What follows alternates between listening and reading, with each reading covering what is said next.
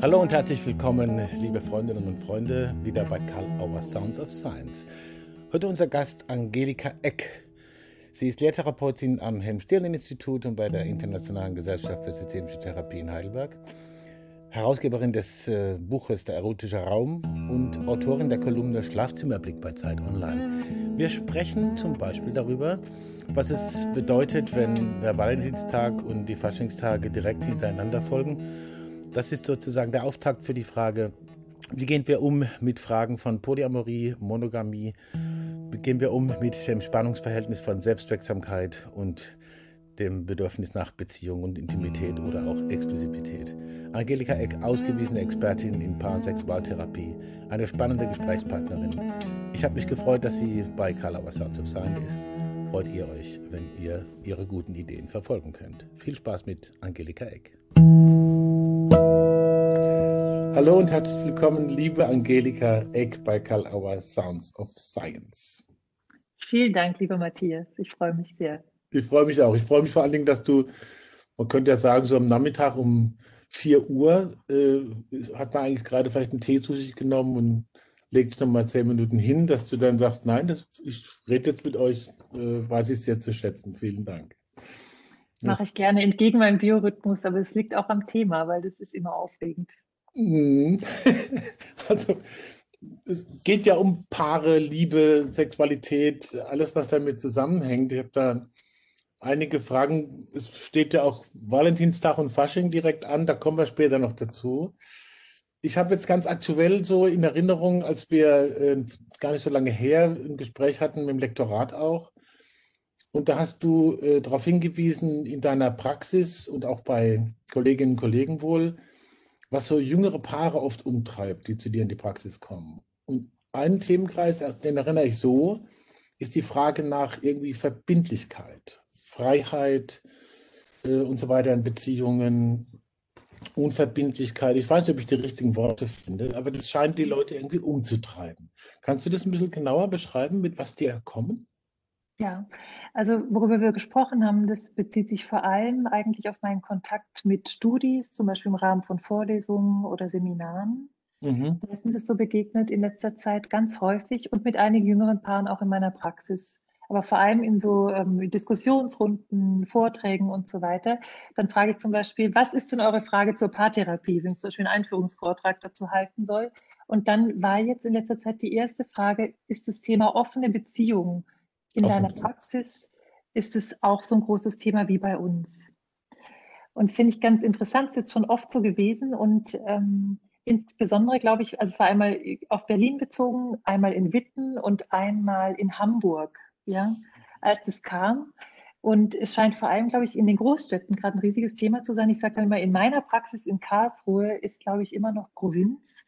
Da habe ich vor allem zu tun mit Affären, Außenbeziehungen, also mit der anderen Seite davon, ja, also wo eine mhm. monogame Beziehungserwartung ist, die auf einmal ähm, irritiert oder ähm, enttäuscht wird durch das Dritte, durch, das, durch eine Außenbeziehung, die eigentlich nicht vorgesehen war im ursprünglichen Versprechen der Partner.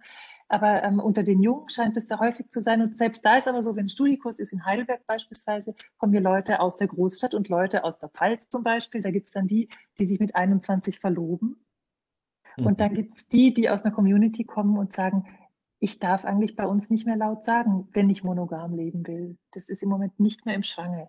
Das finde ich einfach interessant und ich denke dann, das ist das ewige Spannungsfeld äh, ja, ähm, von Freiheit ähm, und Exklusivität, was wir in den Beziehungen haben. Und ich mhm. verfolge das jetzt irgendwie mal, ich dachte, ich, ich möchte mein Ohr da näher dranlegen ob das jetzt ein neuer Trend ist, ist ja nicht mehr wie in den 68ern dieser Befreiungsdiskurs ähm, Revolution. Ich glaube, das kommt, und ich habe es noch gar nicht ganz verstanden, eher aus einer anderen Richtung. Authentisch leben, ähm, dieser Wunsch irgendwie so vielleicht auch ähm, selbst optimiert leben, das weiß ich noch nicht so genau. Ich will da einfach mal ein bisschen nachhören und ich fange jetzt auch an nachzulesen an der Stelle. Und ich glaube, das ist auch wichtig für uns als Paartherapeutinnen und Paartherapeuten, weil wir sind ja eigentlich zuständig für die Dyade. Mhm. Ja, und da geht es ja ganz oft um die Exklusion von Dritten oder darum, dass die Dyade gestärkt wird. Und ich finde, es ist total wichtig, dass wir uns auch öffnen für die Trends oder für das, was vielleicht kommt, dass wir das wirklich ähm, mitverfolgen, was außer diesem Zweierbeziehungsmodell noch da ist. Weil wir könnten das leicht verteufeln und sagen, ja gut, das ist jetzt wieder so eine, so eine Mode. Zum Paar werden wir auf jeden Fall wieder zurückkommen. Ich weiß es noch nicht und ich finde es total interessant. Und wir treffen ja, also ich, ich habe jetzt mit Kollegen geredet und die sagen, ja, ich treffe dann in der Praxis immer die, die Stress haben mit der Nichtmonogamie. Das ist ja auch logisch. Wir treffen ja auch die Paare, die miteinander Stress haben. Mhm. Und deswegen finde ich es total wichtig, einfach, dass wir, dass wir, dass wir schauen, dass wir nicht so ein Bias haben, was ist die richtige Beziehungsform oder so. Ja, wenn ich dann Bücher lese, wo es um Nichtmonogamie geht, sind ja auch immer ganz starke Argumente. Biologisch sind wir nicht für die Monogamie gemacht. Da denke ich aber das Gleiche. Denke dann, ich möchte keinen Bias haben, keine Agenda, die jetzt auf einmal rät dazu, dieses Kuddelmuddel, diesen Stress der Zweierbeziehung, der Exklusivität zu verlassen in Richtung Öffnung der Beziehung. Ich finde es unheimlich schön, an der Stelle neutral interessiert zu sein. Das habe ich ziemlich viel gesagt zu einer Frage. Ja, aber du hast jetzt genau das Stichwort ja. genannt. Vielen Dank, dass, ich, dass mir dabei so kam. Neutralität oder wie es manchmal gesagt wird, Allparteilichkeit. Ne? Also ja. auch die Frage, wie normativ bin ich selbst in meiner Beratungs- oder Therapeutinnenrolle unterwegs? Also die, dieses, ähm, ist das ein Wert? Ist das eine Technik, Neutralität, Allparteilichkeit? Ist das ein Korrektiv? Äh, das, das, das, trifft ja auch einen Kern von systemischer therapeutischer Identität, oder? Also es ist eine Haltung, das wissen wir ja. Ähm, und ob es ein Wert ist, ich finde, es ist kein Wert an sich. Auch das kam neulich im Seminar auf, da ähm, war jemand zu Gast bei mir und ähm, ähm, da ging es auch um Positionierung in der Therapie und da haben wir das auch gerade diskutiert. Neutralität ist kein Wert an sich. Es gibt immer Momente, wo ich finde, es wichtig ist, sich zu positionieren. Aber ich finde, die Neutralität ist an sich ein toller Wert, ein produktiver Wert oder sagen wir mal eine produktive Haltung in der Therapie. Und ich finde, das jetzt ähm, diese, die eigene Haltung zur Monogamie versus Nicht-Monogamie ist für mich jetzt einfach ein aktuelles Beispiel, wo ich merke, wie befreiend und erfrischend es für mich ist, per se nicht, ähm, nicht vorzugeben oder keine Position zu haben, wie es richtig oder falsch ist, sondern die Person in ihrem Kontext zu sehen. Das ist total der alte Schnack für Auer, ja. Das ist ja, also, das ist ja total, ja, das ist ja äh, so grundlegend eigentlich. Aber ich merke auch, wenn ich mich in andere therapeutische Schulen neugierig reinbewege, dass ich zur Neutralität, auch zur Veränderungsneutralität unheimlich gern zurückkehre.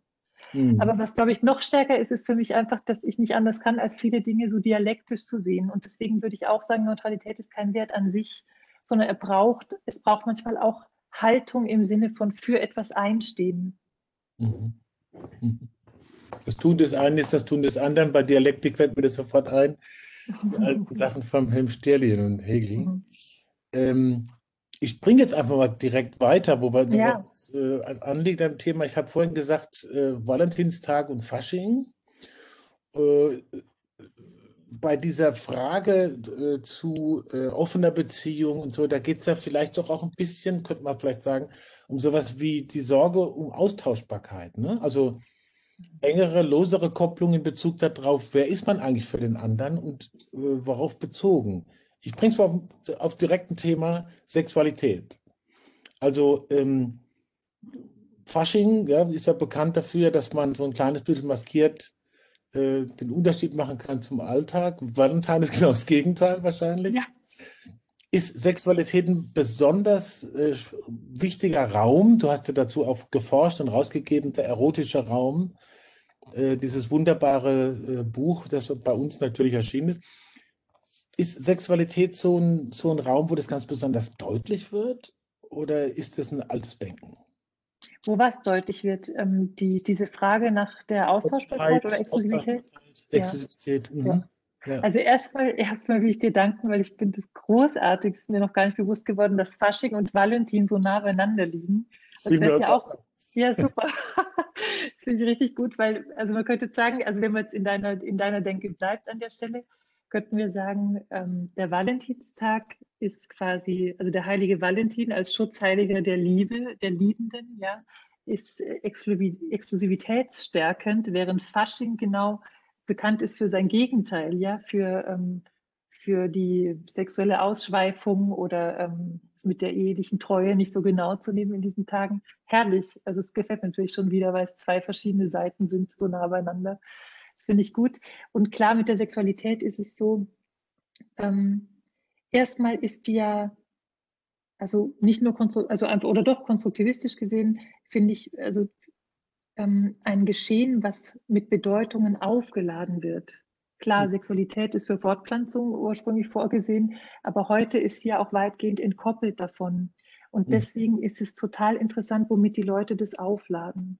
Mhm. Und da, wenn, man, wenn man Leute fragt, dann antworten sie ganz unterschiedliche Dinge. Wenn ich die Paare in meiner Praxis frage, dann kommen ein paar Dinge häufiger vor. Nämlich genau das, was du, auf was du anspielst.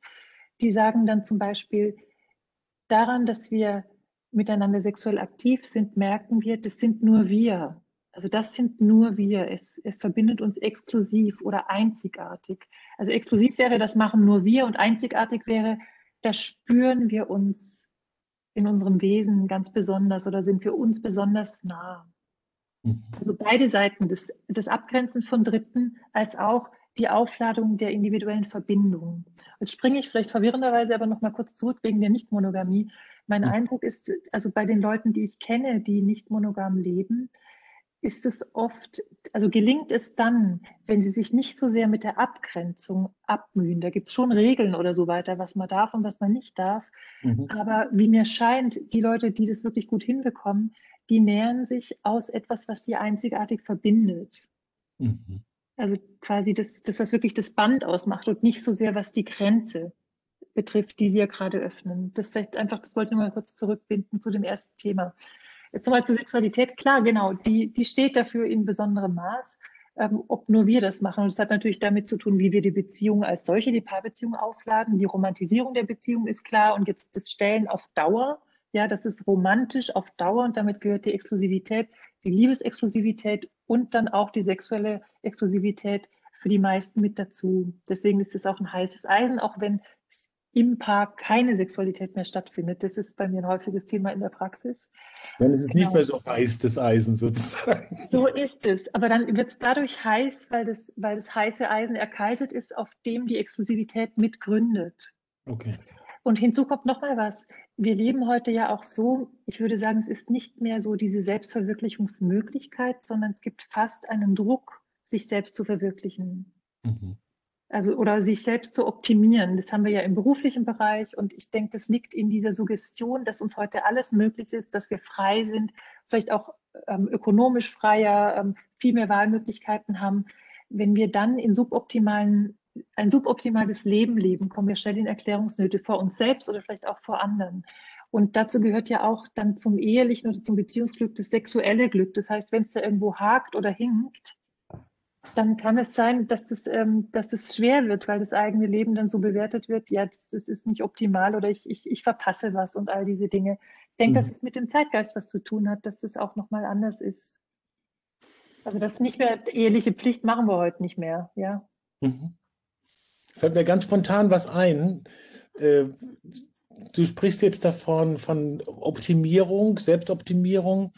Äh, mir fällt ein, so dass da natürlich auch unter Umständen Peers eine Rolle spielen. Also wenn man sozusagen einer gewissen Erwartung oder dem, was man glaubt, was erwartet wird, nicht mehr äh, gerecht wird oder das, das unterbricht und anders lebt, oder vielleicht der Erste ist, es outet und die anderen machen es auch, ähm, ist da auch ein Risiko der Exklusivität zu Peers mit drin, was den Lebensentwurf in Partnerschaft, Sexualität und so betrifft? Kann, kann man das so sagen? Wie meinst du die Exklusivität zu Peers? Ja, dass man plötzlich sozusagen gewisse Selbstverständlichkeiten, die in bestimmten Peers- oder Freundeskreisen mhm. äh, eigentlich äh, sozusagen bislang gegolten haben, und plötzlich lebt jemand was anderes. Oder leben zwei was anderes oder drei oder fünf. Und dann äh, die klassische Pia, die bisher die gleichen Normen geteilt hat, wird davon irritiert. Ich meine, das schon erlebt zu haben. Ist, ist das ein, äh, auch, auch ein Risiko, das die Leute erleben? Ähm, also ich glaube, das ist ein Risiko, das ist nicht neu, sondern ich glaube, das ist immer so, oder? Wenn, äh, und damit haben wir ja auch zu tun, also gerade neue Trends sind ja dann, haben ja mit Minderheiten zu tun, weil der Mainstream macht was anderes. Mhm. Ja, mhm. und der Mainstream, äh, der, der ahndet es manchmal auch brutal. Ich denke jetzt seltsamerweise, ich springe jetzt ein bisschen assoziativ. Ich denke jetzt gerade an eine Klientin, äh, deren Mann eine Außenbeziehung hatte über drei Jahre hinweg. Und ähm, das war und ist ein Liebespaar, denke ich. Mhm. Und sie hat dann irgendwann gesagt, sie litt wirklich furchtbar und sie war drauf und dran, sich zu trennen. Und er verhielt sich dann auch danach noch nicht gut und so weiter und so fort. Und dann hat sie irgendwann gesagt, Frau Eck, ich komme in Erklärungsnöte, weil meine Freundinnen, die wissen ja auch, ich verdiene mein eigenes Geld und ich kann ja total unabhängig leben. Und dann sagen die natürlich alle, verlass doch diesen Arsch. und ich will ihn nicht verlassen. Mhm. Ich komme jetzt quasi in Erklärungsdruck, weil ich bei ihm bleiben will. Das ist zwar was anderes, als du angefragt hast, aber du musst gerade spontan dran denken. Ja, das ist genau, also das quasi ähm, die Peers, mit denen wir leben, dass die natürlich Normen vorgeben. Ich glaube, das ist ganz, ganz, ganz klar. Und deswegen haben es ja Leute schwer, die was anderes machen. Und deswegen kommen auch manchmal Leute zu mir, die ihre Beziehungsform ändern wollen. Das, das finde ich eigentlich sehr berührend. Ähm, ich habe auch, ich, geb, ich schreibe so eine Kolumne bei der Zeit, Schlafzimmerblick, zu Leserfragen. Ja, ja, genau. Und da sind die Fragen nach, nach offenen Beziehungen sehr häufig, also überdurchschnittlich häufig, würde ich sagen. Und das, das ist für mich so, weil das ja dann im Moment jetzt wieder eine neuere Strömung ist. Es gibt ja kein polyamores Gesangbuch oder ein Katechismus oder irgendwas, woran man sich festhalten kann. Und es gibt eben die mehr, der Mainstream macht was anderes und das ist ja auch okay so. Ich meine, also alle, die monogam leben wollen, sollen das bitte weitermachen. Und ich finde auch gar nichts verkehrt dran. Im Gegenteil, ich finde es super. Aber das heißt, ähm, die sind in besonderem Maß darauf ange angewiesen, dass sie erstmal bis zur nächsten Insel schwimmen und sich selbst orientieren müssen, dass sie mhm. Schritt für Schritt denken müssen. Und ich finde, das steckt auch darin, ja, dass es nichts gibt, woran ich mich so orientieren kann, weil die meisten was anderes machen. Das erlebe ich und das berührt mich eigentlich auch häufig. Gibt es auch einen Kontext zum Thema Multigeschlechtlichkeit oder Diversität? Es gibt da verschiedene Begriffe, bin mit denen selber nicht so richtig glücklich oftmals, aber sozusagen viele Ratgeberinnen und Ratgeber äh, so im, im Bereich Partnerschaft und Sexualität gehen ja von sehr klassischen ja. Geschlechtlichkeitsbildern aus. Ich könnte mir mal vorstellen, dass das jetzt nicht unbedingt nützlich ist, von denen auszugehen in allen Kontexten, die man in Paartherapie berührt, oder? Mhm. Also das ist auch wichtig. Ähm, ich finde, dass die Kontexte sich durchaus berühren. Ähm, also die, die Lebensform, die Zweierbeziehung und die Frage, welche Geschlechter oder auch welche sexuelle Orientierung. Mhm. Denn ähm, ich denke zum Beispiel an, an die Schwulenszene. Da ist ja die Frage ähm, der Monogamie schon also ganz anders eingebaut. Ja, also das heißt, in, da gibt es mehr Toleranz gegenüber möglicherweise auch anderen sexuellen Beziehungen oder, oder vielfältigeren Beziehungen. Und mhm. ich finde es ganz interessant, über den Tellerrand ähm, dieser heteronormativen Setzung manchmal hinauszuschauen, zu schauen, wie lösen die das denn? Oder wie machen die das? Ja, ähm, verlässliche Bindungen einzugehen, ähm, und gleichzeitig auch eine gewisse Offenheit zu haben, wie wird es da gelöst. Und in dem Zusammenhang, ich habe das zum ersten Mal aufgeschnappt in einem Gespräch von Esther Perel und Dan Savage, mhm. Der gesagt hat, es gibt diesen Begriff monogamisch. Ja, im Wesentlichen monogam, außer manchmal, so habe ich es für mich übersetzt. Und dass das quasi ähm, in, in der homosexuellen, also unter Schwulen zum Beispiel, ähm, gar nicht so selten ist, also solche Erfindungen zu machen. Und jetzt nochmal auf die Therapie zurück. Ich denke, auch da ist es so natürlich, ähm, da braucht es auch eine Sensibilisierung. Das hat eigentlich zu tun mit dem Thema Diversität und damit auch mit Minderheiten, die besonders äh, verletzlich sind, weil ihnen ähm, kulturell nicht einfach so diese vorgeformten ähm, Pfade zur Verfügung stehen, weil es oft gar keine Sprache gibt. Ja, dafür zum Beispiel eine homosexuelle Entwicklung bei sich selbst zu entdecken oder zu legitimieren all diese Dinge. Und natürlich das Thema Trans ist auch gerade ein riesiges Thema, weil es einfach eine höhere Sichtbarkeit gibt, weil es ähm, jetzt ein bisschen einfachere Wege gibt, ähm, diesen, also diese Entwicklung zu beschreiten, weil es nicht mehr so viel braucht, weil es nicht mehr so viele Widerstände gibt, auch als Transperson ähm, so leben zu können, wie Mann oder Frau dann will. Ähm, genau, und das, genau, lange Rede, kurzer Sinn, ja, ja, die, das berührt sich und ich, ich finde die Sensibilisierung, gerade im Bereich der Paar- und Sexualtherapie, hat, die braucht es für all diese Gruppen. Hm. Ich merke, da bin ich selber am Lernen, weil ich habe auch, wie gesagt, ich lebe in einer Stadt, ähm, wo es jetzt nicht so eine große Szene gibt von allen ähm, äh, Gruppen. Ja, das heißt, mehrheitlich sitzen bei mir heterosexuelle Paare, jüngeren, mittleren und hohen Alters. Ja, wo ich dann denke, ja, welche Sprache stelle ich zur Verfügung? Mhm. Ja, ähm, um eine Offenheit zu signalisieren für etwas, was es vielleicht auch noch gibt, vielleicht auch bei diesen Menschen. Das beschäftigt mich zurzeit eigentlich ziemlich stark. Das finde ich auch wieder eine schöne Brücke zu einer ganz praktischen Frage jetzt äh, in Bezug auf Gestaltung therapeutischer Prozesse. Äh, die, wenn ich das richtig erinnere, die Karina Kellet-Linz hat ja mal äh, in dem Buch Sprechen über Sex äh, gesagt, äh, dass man sozusagen das Thema Sexualität übrigens nicht nur in Paartherapien, sondern in allen konsultativen Kontexten quasi wie, wie, wie in der Anamnese ansprechen sollte. Weil sehr häufig das erwartet wird, dass es angesprochen wird. Dann trauen die Leute sich nicht, dann trauen sich aber oft auch die Professionellen nicht. Ist es für dich äh, sozusagen auch ein Weg zu sagen, ich, ich vermeide es nicht, aber ich will es auch nicht pushen, sondern ich sage, das gehört für mich zu einer normalen Anamnese dazu, wie beispielsweise Geschlechtlichkeit? Oder ist es differenzierter für dich? Also das, ist, das gilt für mich erstmal, das gilt für mich ganz grundsätzlich, dem kann ich nur beipflichten. Und ähm, ich erlebe es und ich habe vorhin gesagt, ich habe keine Agenda, aber wenn, also vielleicht habe ich eine ganz kleine und die würde heißen, wirklich durch die ganzen Weiterbildungen und so weiter, auch Psychotherapeutin, Psychotherapeuten, also alle Professionen, wo das Thema Sexualität zum Thema werden könnte, dafür zu sensibilisieren oder sie zu ermutigen oder sie zu befähigen, das Thema Sexualität wie jedes andere Thema, das anamnestisch angesprochen wird, auch anzusprechen. Und könnte man denken, ja, warum denn auch nicht? Oder ich würde sagen, ja, warum denn nicht? Das ist ein Lebensbereich wie jeder andere. Man muss ihn auch nicht besonders herausheben. Mhm. Aber es geht einfach darum, Sprache zur Verfügung zu stellen und vor allem zu signalisieren, hier könnte ein Raum sein, wenn Sie ihn nutzen möchten, um dieses Thema zu besprechen. Das ist auch so was Spannendes an der Sexualität, finde ich, dass sie eben gleichzeitig überall präsent ist und dadurch die Suggestion besteht, ist ja kein Problem, darüber zu sprechen, ist auch gar kein Problem, Sex zu machen, gar kein Problem. Es mhm. ist einfach verblüffend. Ich nehme jetzt ein Beispiel von Zeit Online Zuschriften. Kann mhm. ein Penis zu groß sein oder ist mein Penis zu klein? Ähm, was weiß ich ja, wie, äh, wie bringe ich meinen Mann dazu, wieder mit mir zu knutschen oder lauter solche Sachen. Es ist wirklich wie bei Dr. Sommer und ich möchte es gar nicht respektierlich sagen. Es, es berührt mich eigentlich, weil die Themen, also weil die, die Scham und die Verunsicherbarkeit an dieser Stelle sind überhaupt nicht kleiner geworden über die Jahre und ich glaube, das würden sehr viele Kolleginnen und Kollegen von mir bestätigen. Und deswegen ja, ich kann nur einfach sagen, ja, ähm, es ist total wichtig, das zu machen. Und jetzt können wir natürlich weiter differenzieren, weil du fragtest differenzierter. Ich würde sagen, es hängt natürlich vom Kontext ab, in dem ich jetzt beraterisch oder therapeutisch tätig bin, wie nah oder fern liegt mir diese Frage nach der Sexualität. Mhm. Ich finde, wo es reingehört, ist in der Psychotherapie mit Einzelpersonen, in der Paartherapie. Das kann im Rahmen des Erstgesprächs sein. Und übrigens, wie läuft es vorhin im Bereich der Sexualität? Salopp dahin gefragt. Ähm, mhm. Ja, ähm, oder ich sage da manchmal dazu, bei mir reden Leute sehr viel über Sexualität. Ich stelle mir vor, das machen sie vielleicht gar nicht so oft mit anderen. Ja, ich interessiere mich dafür, erzählen Sie es mir, dann versuche ich auch das, das, schon vorwegzunehmen, dass es vielleicht nicht so einfach ist zu besprechen. Mhm. Aber ich lade dazu ein. Mhm. Zweite, sozusagen eher technische Frage vielleicht. Vorhin hast du davon gesprochen, von im Zusammenhang mit Neutralität und Allparteilichkeit, Veränderungsneutralität und dann mit das Thema eigene Normativität erkennen. Äh, wahrscheinlich gibt es da äh, Prozesse, wo man das plötzlich merkt, da ist, ist was touchiert von mir und da, dieser, diese Haltung der Veränderungsneutralität kommt vielleicht ganz schön in Schwierigkeiten.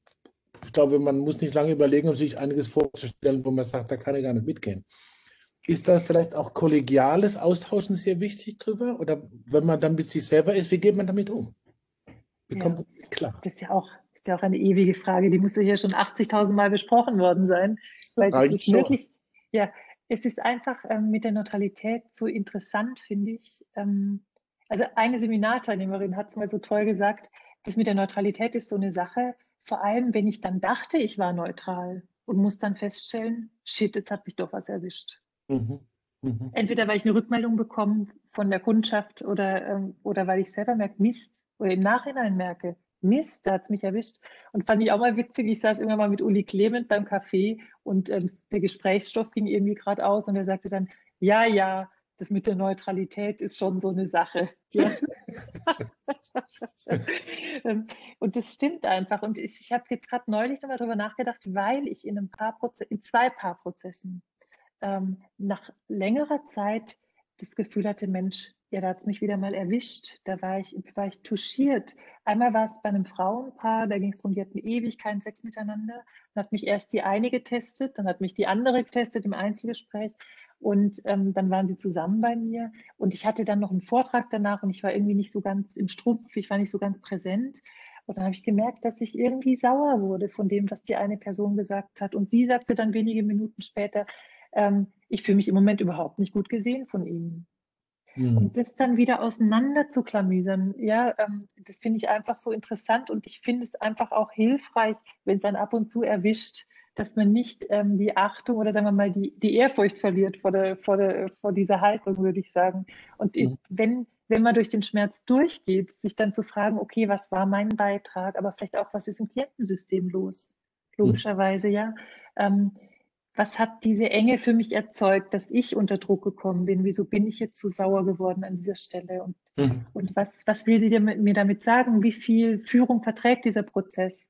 Ähm, mhm. Oder wie viel sollten wir lieber driften? Also das sind eine Fülle von Fragen, die wir dann daraus beziehen können, wenn wir ähm, den Neutralitätsverlust merken, wenn er uns erwischt. Und bei der Veränderungsneutralität fallen mir vor allem Prozesse ein mit Personen, die sich auf ähm, Beziehungen eingelassen haben, die ihnen auch überhaupt nicht gut tun. Zum mhm. Beispiel mit einer suchtkranken Person mhm.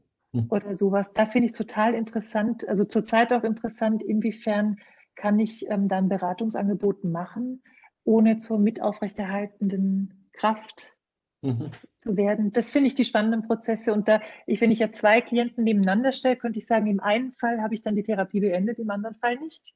Mhm. Ähm, und so, das finde ich unter dem Thema Veränderungsneutralität total spannend. Ja, was erwarten wir an Veränderungen oder was wären vielleicht auch ungute Veränderungen, die wir nicht mittragen möchten? Das ist ein ganz wichtiger Punkt, sicher auch, das ist jetzt ein zu großes Fass, kann man gar nicht mehr aufmachen, also bei der Ausbildung oder bei mhm. dem, beim Lernen wirklich gute therapeutische Prozessgestaltung zu machen und sich selber dabei gut zu sehen. Ja. Ja, ich denke auch, ja. Entschuldigung, bitte? Ich denke auch Supervision ist ähm, oder äh, Supervision, Intervision, das sind dafür, glaube ich, auch ganz, ganz wertvolle Gefäße. Mhm.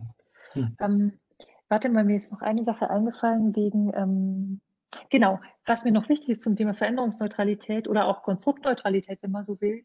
Mich beschäftigt natürlich auch andere paartherapeutische Schulen, also jetzt die nicht, die zwar auch in, was Systemisches haben, weil sie zum Beispiel Konfliktzirkel haben, aber ich, ich finde es total interessant. Also du weißt es vielleicht, mich beschäftigt schon länger das Spannungsfeld zwischen einerseits emotionsfokussierter Paartherapie und mhm. dann mehr Autonomie- oder differenzierungsbasierten Ansätzen, wie sie von David Schnarch, der leider gestorben ist neulich, ähm, mhm. mhm. ähm, ins Leben gerufen wurden. Und ich finde, also von beiden Ansätzen kann man total viel lernen. Auch das sehe ich wieder dialektisch und denke, wo bewege ich mich dann eigentlich? Und da finde ich jetzt das Thema Neutralität insofern wieder wichtig, weil ich merke zum Beispiel innerhalb der emotionsfokussierten Therapie wird das Paar als Liebes- und vor allem als Bindungspaar konzipiert. Mhm. Und ich sehe so viele Paare, die in meiner Praxis sind, die irgendwie gute Paare sind, aber nicht unbedingt Liebespaare. Mhm. Oder wo ich denke, es geht jetzt um was anderes, als darum, die Bindung zu stärken. Und da eine Wahlmöglichkeit zu haben oder auch zu erlauben, dass die Entwicklung von Paarbeziehungen sehr verschieden sein kann, dass ich auch da keine normative Setzung mache. Mhm. Mhm. Das finde ich ganz wichtig, auch wenn es wieder gleichzeitig wichtig ist, manchmal für die Liebe des Paares einzustehen und eine Lanze zu brechen oder Ermutigung zu stiften.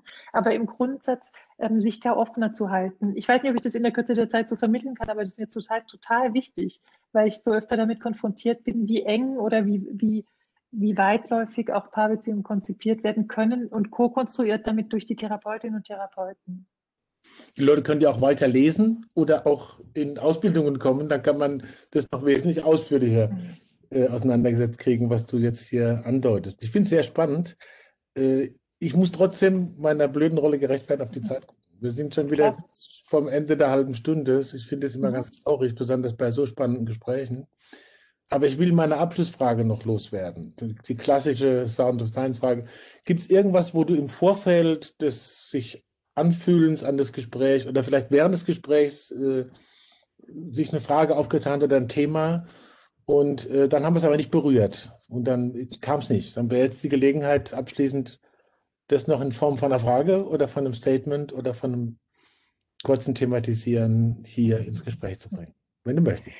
Ja, also eigentlich habe ich es ja schon vorweggenommen. Ich sagte, Moment, das will ich aber noch sagen, wie Paare, ja, ja. Wie mhm. Paare äh, kon kon konstruiert werden von uns Therapeutinnen und Therapeuten. Das ist, das, das war, glaube ich, ein wichtiger Punkt, den ich noch machen wollte. Mhm. Und ansonsten spuckt mir nur noch der Valentin jetzt im Kopf rum. Ja. Weil du ja vorhin Valentin und Fasching irgendwie, das hat mich so irgendwie ähm, erfrischt, diese Gegenüberstellung. Mhm. Und dann habe ich nochmal an den Valentinstag gedacht, der jetzt ja kommt. Ja, mhm. ähm, und das ist auch wieder eine Frage, ähm, mit welcher Bedeutung laden Paare das auf? Ich habe vorhin so kurz drüber nachgedacht. Mein Mann und ich zum Beispiel haben gesagt, also so ein scheiß Kommerz machen wir nicht mit. Ja, das brauchen wir nicht. Ähm, so rosa Herzchen und rote Rosen und so weiter ist ja auch ein bisschen einfallslos eigentlich. ähm, das ist so die eine Seite. Aber wenn wir es jetzt allgemeiner fassen, berührt es für mich eigentlich das Thema der Rituale in Paarbeziehungen. Mhm. Und Rituale funktionieren ja unter anderem dann gut, wenn es einen Konsens darüber gibt, mit welcher Bedeutung sie gefüllt werden. Und das bringt mich jetzt wieder in Respekt für die, die sich über Bärchen und Herzchen und Rosen freuen. Ja, das ist doch vollkommen schön. Und es zeigt irgendwie, also wenn ich jetzt mal, weil ich so viel über Nichtmonogamie jetzt da gesprochen habe, also die Paarbeziehung oder die Liebe oder dieser Wunsch, zu zweit ähm, sowas ganz Besonderes zu haben, ich finde, das ist auch einfach ähm, was Phänomenales ist und aber auch was Fragiles oder was Schützenswertes. Auch die Dyade ist ja eigentlich in sich immer fragil. Hm. Hm. Ja, das, diese Zweiheit ist eigentlich, ähm, ich finde, Arno Dretzer hat das so schön formuliert, ist ständig eigentlich vom Tod bedroht, dieses Paarsystem. Ja? Also hm. es, irgendwie stabilisiert sich diese Dyade in der Zeit. Und da finde ich, also ich, diese Rituale spielen ja in der Paartherapie eine riesige Rolle. Für mich mhm. jedenfalls auch. Ja, da werden ständig Rituale ausbaldowert, die entweder stützen oder transformieren oder was weiß ich was, ja. Und in dem Sinn mit dem Valentin umzugehen, ich merke zum Beispiel, dass im Lauf meiner Paarbeziehung mit meinem Mann Rituale für mich immer wichtiger werden oder diese Zeichen der Liebe. Mhm. Ja, ich, ich traue mich jetzt langsam die Romantik oder die Aufladung damit, weil es einfach was Nährendes oder was Stärkendes hat. Und deswegen wäre eher so eine Valentinsfrage, also wie geht unser Valentin mhm. sozusagen, ja? Wie geht, ähm, wie geht der Valentin in, in der Beziehung, was ist die Sprache, was ist die Sprache der Einzigartigkeit, der Exklusivität in dieser Liebesbeziehung. Das vielleicht als kleine Nachdenkfrage für ähm, die Partner und Partnerinnen. Sehr gut. Das ist, ist ja auch äh, sozusagen im, in, in der Interviewdiade so. Es kommt das Ritual des Verabschiedens. Und, äh, ich danke dir auf jeden Fall für diese Zeit. Es war sehr inspirierend und ich bin sicher für die Hörerinnen und Hörer auch. Und ich freue mich, wenn wir uns wiedersehen. Mhm, und wir, machen, wir sind mal gespannt, was für Räume, erotische Räume oder was für Räume auch immer die Menschen aufmachen in diesen Tagen. Wir werden sicher davon hören in den Medien spätestens ab Also erst beim Fasching auslassen und danach zum Valentinblumen schenken. die Idee nehmen wir als Abschluss, die ist zu gut. Wunderbar. Ich, ich danke dir, Matthias. Ich danke dir von Herzen. Ja, ein Füllhorn an Ideen, ein Füllhorn an Herausforderungen für Theorie und Praxis und für die Gestaltung des eigenen partnerschaftlichen und sonstigen Lebens. Angelika Eck. Vergesst nicht, uns positiv zu bewerten, wo immer ihr die Ideen von Karl Auer Sounds of Science verfolgt, die Gespräche, die Interviews, die wir mit spannenden Leuten führen. Positiv bewerten, ganz egal, wo ihr Sounds of Science verfolgt. Denkt natürlich dran, am Wochenende ist wieder die Autobahnuniversität dran. Womit? Das wird jetzt noch nicht verraten. Und in den kommenden Wochen haben wir wieder spannende Partner bei Sounds of Science. Mittwochs wird immer das Interview gepostet. Ihr könnt es immer wieder nachhören. Ihr könnt natürlich auch bei uns in der Geschichte von Sounds of Science stöbern und interessante Interviews finden. Okay, dann wünschen wir gute Valentinszeit, jetzt aktuell, und gute Faschingszeit. Und vielleicht ist die Idee, Valentinstag zu wiederholen, wenn Fasching rum ist. Alles Gute und ciao.